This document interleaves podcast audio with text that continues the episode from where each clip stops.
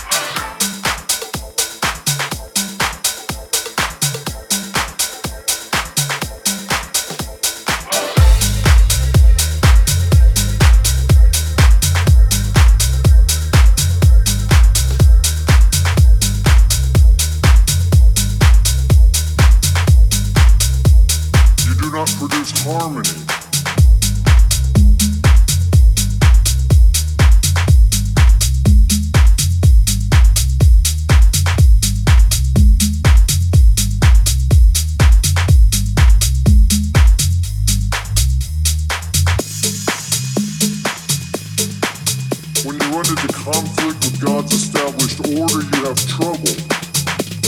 You do not produce harmony. You produce destruction and trouble, and our city is in the greatest danger that it has ever been in in its history. The reason is that we have gotten away from the Bible of our forefathers. You see, the right of segregation